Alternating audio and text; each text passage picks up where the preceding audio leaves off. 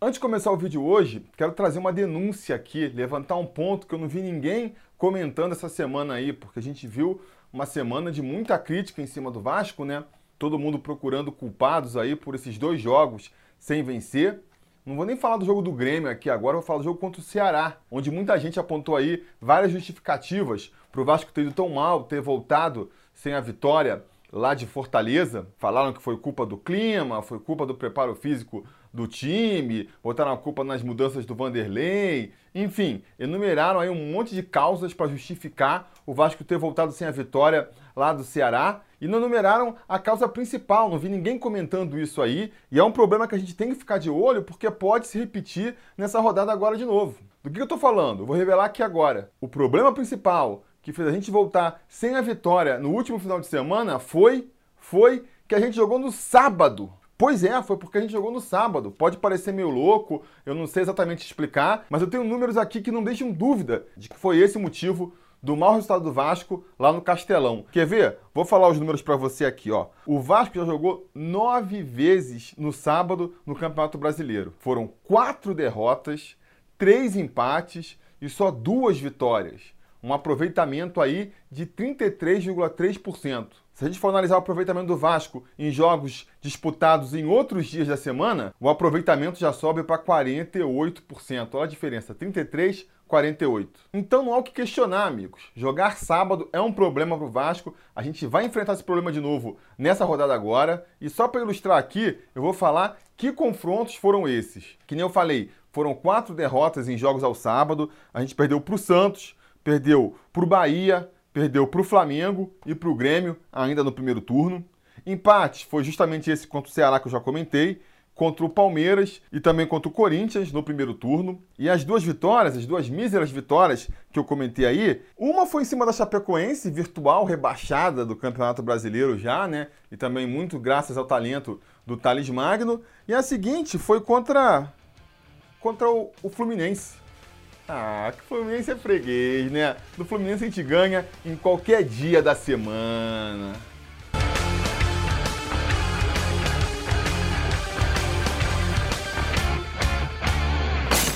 Fala, torcida vascaína, Felipe Tiro de volta na área para falar de jogo do Vascão, porque nesse sábado, às 7 horas da noite, com transmissão exclusiva por pay-per-view, o Vasco vai no Maracanã enfrentar o Fluminense na trigésima rodada do Campeonato Brasileiro da Série A um jogo para o Vasco aproveitar aí, né, que vai enfrentar o seu freguês para retomar o rumo das vitórias, ganhar novamente depois de duas rodadas aí sem conseguir e voltar a trilhar aí o caminho da Libertadores. Aliás, eu prometo para vocês, se o Vasco não conseguir vencer do Fluminense, eu paro com essa história aí de sonhar com Libertadores, de me iludir com Libertadores. Se a gente não conseguir vencer o nosso maior freguês na situação em que eles estão, se a gente conseguir um empatezinho que for, Aí beleza, eu desisto dessa história de ficar falando de Libertadores, vou tentar focar em outro objetivo para a reta final da competição, porque aí realmente vai ficar difícil, né? E eu digo isso nem só porque é, deixar de vencer o nosso freguês vai ser bem desmotivante, né? Mas porque vai começar a ficar difícil mesmo. A distância a ser alcançada vai começar a ficar muito grande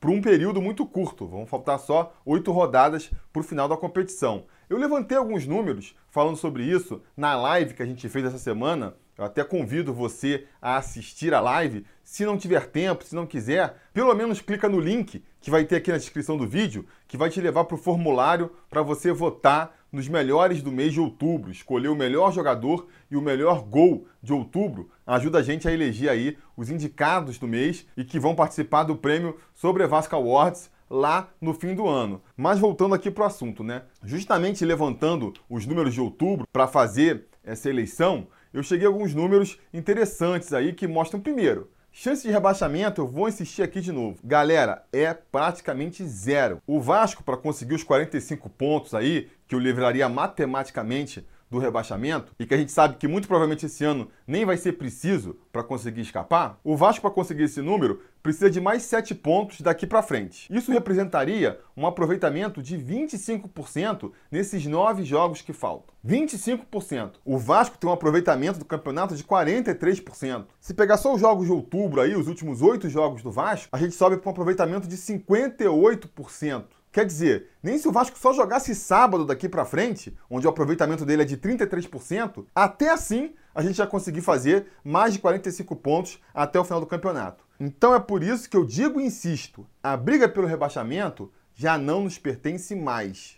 Agora, para brigar pela Libertadores também é difícil. Que nem eu já falei aqui, mesmo esse aproveitamento de outubro, que é um aproveitamento maior do que o acumulado no campeonato, de 58%, ele ainda é menor do que a gente precisa para conseguir fazer uma média aí que historicamente nos garantiria na Libertadores. O que significaria que o Vasco precisaria ter um aumento de aproveitamento nessa reta final, nesses nove jogos que faltam aí, para nos permitir sonhar com a vaga na Libertadores. Que eu já disse no preleção antes do jogo contra o Grêmio, a contagem a partir do jogo contra o Internacional é de um aproveitamento de 66,7%. A gente vinha conseguindo esse aproveitamento até o jogo contra o Ceará, mas esse número obviamente caiu com a derrota para o Grêmio. E agora, para a gente recuperar, para a gente voltar a ter um aproveitamento de 66,7%, a gente precisa vencer o Fluminense nessa rodada e ainda vencer o Palmeiras na próxima. Quer dizer, é uma missão difícil, reconheço. E que vai ficar ainda mais difícil se a gente não conseguir nem essa vitória contra o Fluminense aí. E é por isso que eu digo,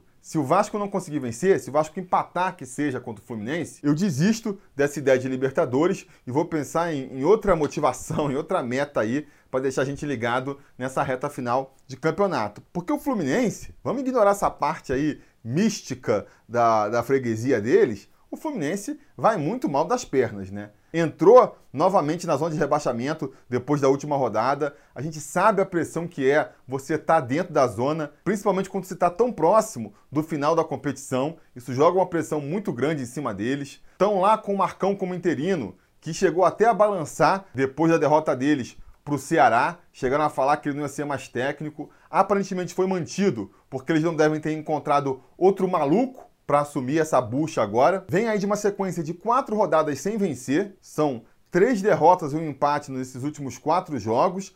Ou seja, a gente vai enfrentar um time tecnicamente frágil e psicologicamente abalado. Se a gente não conseguir se aproveitar dessa situação para sair com a vitória, aí é para jogar tudo pro alto mesmo. Acho que o Vasco tem que entrar focado, é lógico, não pode entrar achando que está tudo decidido. O Peru nunca morre de véspera, nem contra o nosso principal freguês dá para achar isso. Mas se entrar focado e entrar pressionando o Fluminense, tentando matar logo o jogo, para jogar ainda mais a pressão nas costas dos caras, acho que a gente tem tudo para sair feliz lá do Maracanã, né? O Maracanã que, que nesse momento a gente não pode nem mais chamar de nossa casa, vamos como visitantes, então vamos ali com uma parcela pequena só da arquibancada destinada para nós. Eu acho particularmente que ninguém devia ir, tinha que boicotar o Maracanã, deixava nosso espaço vazio. Paciência, tem que abrir mão de algumas coisas na hora da gente pleitear e exigir os nossos direitos. Mas também entendo, entendo quem vai curtir o jogo. Não vai aqui uma crítica a ninguém que vai ao jogo, não, até porque não houve nenhuma articulação nesse sentido. Mas enfim,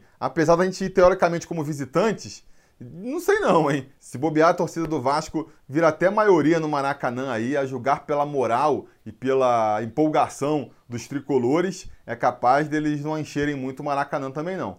Então, vamos para cima deles, vamos tentar aproveitar aí para conquistar esses três pontinhos e continuar sonhando. E eu quero continuar sonhando, por mais que a gente não vá para a Libertadores, não conquiste esse objetivo. O quanto a gente conseguir esticar esse sonho aí, eu vou estar tá curtindo aqui, vou, vou, vou estar tá me empolgando. Então eu quero continuar essa vibe por mais um tempo. E quem é que vai? Quem é que vai entrar em campo lá para garantir que o Tiruzão aqui e a massa vascaína possa continuar sonhando? No gol, a gente vai com o Fernando Miguel, né? Fernando Miguel que vem sendo contestado e coitado, agora salva para ele até quando ele não tem culpa. Tem gente dizendo que ele foi um dos culpados pela derrota contra o Grêmio, porque o cara não defendeu o pênalti, porque o cara não fez uma defesa difícil. Galera, menos, né? Não dá para criticar nenhum goleiro porque ele não conseguiu defender um pênalti. Isso aí eu acho um pouco de exagero. E os gols do Grêmio também foram dois petardos no cantinho. Querer que o Fernando Miguel chegasse naquelas bolas ali me parece um pouco de exagero. Se houve erro de alguém nesses gols aí, foi da nossa marcação na cabeça de área ali que deixou os atacantes do Grêmio concluírem sem ninguém botar o pé na frente. Mas enfim, espero que o Vasco não sofra gols nessa partida e que se eventualmente o Fernando Miguel for cobrado, ele consiga fazer belas defesas até para para recuperar um pouco de moral com a galera. O pessoal já esqueceu, pelo visto, o jogo contra o Internacional. Na lateral direita, Iago Pikachu, nenhuma surpresa aqui também. E na zaga, nós devemos ter a volta aí do Oswaldo Henriques. Agora sim, ele está recuperado, ele já está à disposição do professor. Eu, se fosse técnico, insistiria com o Ricardo por ali. Acho que ele segurou bem as pontas jogando ali pela direita e a tendência é com ele se acostumando a jogar com o pé trocado só crescer é, em termos de produção. Mas eu acredito que o Vanderlei Luxemburgo vai optar pela volta do Oswaldo Henriques mesmo, que estava jogando bem ali também, então compreensível. E ao seu lado vamos ter Leandro Castan, o nosso líder e capitão, mais uma vez em campo. Fechando a linha defensiva aí, Henrique joga na lateral esquerda. Espero que ele mantenha aí a, a, produção que ele vem desempenhando nos últimos jogos, tem feito bons jogos e não relaxe, né? Agora que ficou pública a informação de que o Ramon, que teria condições de estar pelo menos no banco nessa partida contra o Fluminense, não estará porque não foi sequer inscrito na competição. Do meio para frente, nós vamos ter Richard jogando ali como primeiro volante. Richard que foi vaiado na última partida porque realmente falhou ali no segundo gol do Grêmio. Mas galera, vamos apoiar o jogador aí. Eu acho que ele é um dos pilares dessa retomada do Vasco no segundo semestre. Foi um jogador importante. Não temos outro jogador para escalar no setor ali, então Vamos acreditar que ele vai aprender com os erros e voltar a fazer uma grande partida contra o Fluminense. Também não custa relembrar no caso dele, né? Foi o jogador que deu passe, por exemplo, pro gol do, do Rossi contra o Ceará. E aí todo mundo exaltou ele. E de repente dá uma vacilada ou outra, a galera já cai de pau. Acho que a torcida do Vasco também tem que, sei lá, maneirar um pouco mais, né? Nessas horas. Do seu lado, eu aposto que o Vanderlei Luxemburgo vai insistir com o Bruno Gomes, que tem entrado muito bem. Eu até vou ficar torcendo para dessa vez o Luxemburgo não tirar o garoto, porque normalmente quando o Bruno Gomes sai do time, o time cai de qualidade. Então, contra o Fluminense, professor, se quiser eventualmente botar o time mais para frente, soltar um pouco mais o time, escolhe outro para tirar. Não tira o Bruno Gomes não. Vamos deixar o garoto jogando aí que ele tem mandado muito bem. E eu acho que ele vai com o Richard e Bruno Gomes porque ele vai insistir com o Guarim ali articulando o ataque do Vasco e eu acho que ele está certo. Vi muita gente criticando aí o desempenho do Guarim, achando que ele deve ser um jogador para segundo tempo, achando que a entrada dele nesse meio campo enfraquece a pegada no meio campo. Eu concordo, com certeza o Guarim, ainda mais longe da forma física ideal, enfraquece o combate no meio campo. Mas do que, que a gente está sentindo mais falta? É de arsenal defensivo ou arsenal ofensivo? Na minha opinião, o que está faltando no Vasco é conseguir chegar mais vezes na frente e criar mais chances de gol. E para isso, amigo, não tem ninguém melhor para escalar ali do que o Fred Guarim. Vai me dizer que o Marco Júnior, que o Andrei seriam melhores opções ofensivas do que o Guarim? Não são, né? Então acho que tem que insistir com o Guarim sim. Ele foi contratado para isso. A gente já sabia que ele estava chegando fora de forma. Eu acho que ele vem evoluindo em passos largos. A cada nova partida ele rende um pouquinho mais. Isso a gente pode comprovar até pelo tempo que ele tem ficado durante os jogos. Então eu concordo com o professor de que o Guarim tem que ser escalado como titular e eu torço para a gente continuar vendo essa evolução física dele aí nessa partida, porque se ele estiver bem fisicamente, a gente sabe que tecnicamente ele não vai deixar a desejar e de repente vai ser ainda mais importante nessa partida de agora do que já foi, por exemplo, no jogo contra o Grêmio, onde mal ou bem ele fez o gol único do Vasco na partida. E no ataque, com o Rossi tendo cumprido suspensão aí, eu acho que o Vanderlei vai voltar a escalar aí a trinca de ataque que o Vascaíno já se acostumou a ver, né? O Rossi, nosso búfalo, jogando pela direita, Rossi que vem recuperando aos poucos ali o futebol que fez ele cair na graça da torcida no primeiro semestre. Jogando mais pela esquerda, Marrone, que também para mim vem em excelente fase, vem crescendo muito nessa reta final de Campeonato Brasileiro. Espero que ele mostre mais uma vez isso nessa partida contra o Fluminense. E jogando ali como centroavante, o Ribamar, o nosso atacante que quase não faz gol, mas quando faz é só golaço. Vamos torcer para ter golaço de Ribamar nesse sábado também. E é isso, né, galera? Esse aí tem tudo para ser o time que vai enfrentar o Fluminense nesse sábado. Um ou outro jogador deve estar errado, porque eu nunca consigo acertar 100% a escalação. Vamos ver qual vai ser a surpresa aí que eu vou ter no sábado, quando a escalação for divulgada. Mas independente de quem vá a campo aí, eu acredito sim que a gente vai conseguir sair com a vitória. Não é possível que a gente não consiga vencer do Fluminense. E caso a gente não consiga, caso a maldição de sábado aí seja mais forte, aí realmente vai ficar complicado. Eu vou ter que começar a me conformar mesmo com essa posição aí pelo meio da tabela. Mas eu acho que a gente vai vencer. Eu vou dar meu palpite aqui agora, mas antes, antes eu vou trazer aqui o meu conselheiro João Costa, gato mestre da última rodada. Ele parece ser um cara um pouco menos empolgado do que eu, um cara mais realista, mais pé no chão. tanto que ganhou o gato mestre da última rodada porque apostou que o Vasco não ia conseguir vencer do Grêmio, né? Apostou que o Vasco ia perder para o Grêmio. Então eu quero saber a opinião dele. Diz aí, João, quanto você acha que vai ser aí Vasco e Fluminense? Fala, galera do Sobre Vasco, tudo bem? É, é uma honra estar aqui no, no pré-eleição, primeira vez minha, e o primeiro placar que eu acerto é uma derrota praticamente. Isso, isso é uma droga, mas nesse final de semana tudo vai mudar, porque é aquela frase, né? É o destino. Então, eu vou apostar no 2 a 1 pro Vascão. Gol do Marrone e do Henrique, lateral esquerdo.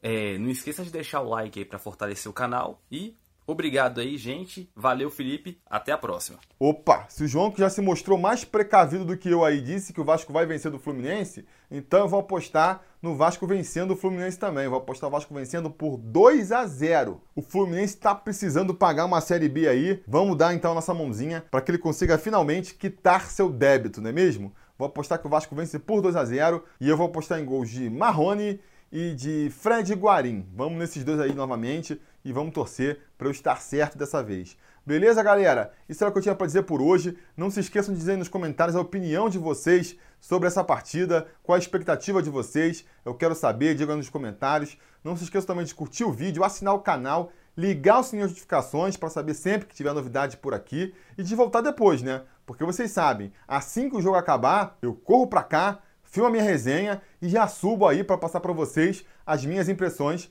sobre a partida. Espero contar com a audiência de vocês e até lá a gente vai se falando. A realização desse vídeo só foi possível graças ao apoio inestimável dos conselheiros do Sobre Vasco. Ajude você também ao Sobre Vasco continuar no ar, se tornando um apoiador em apoia.se barra ou sendo um membro do canal aqui no YouTube.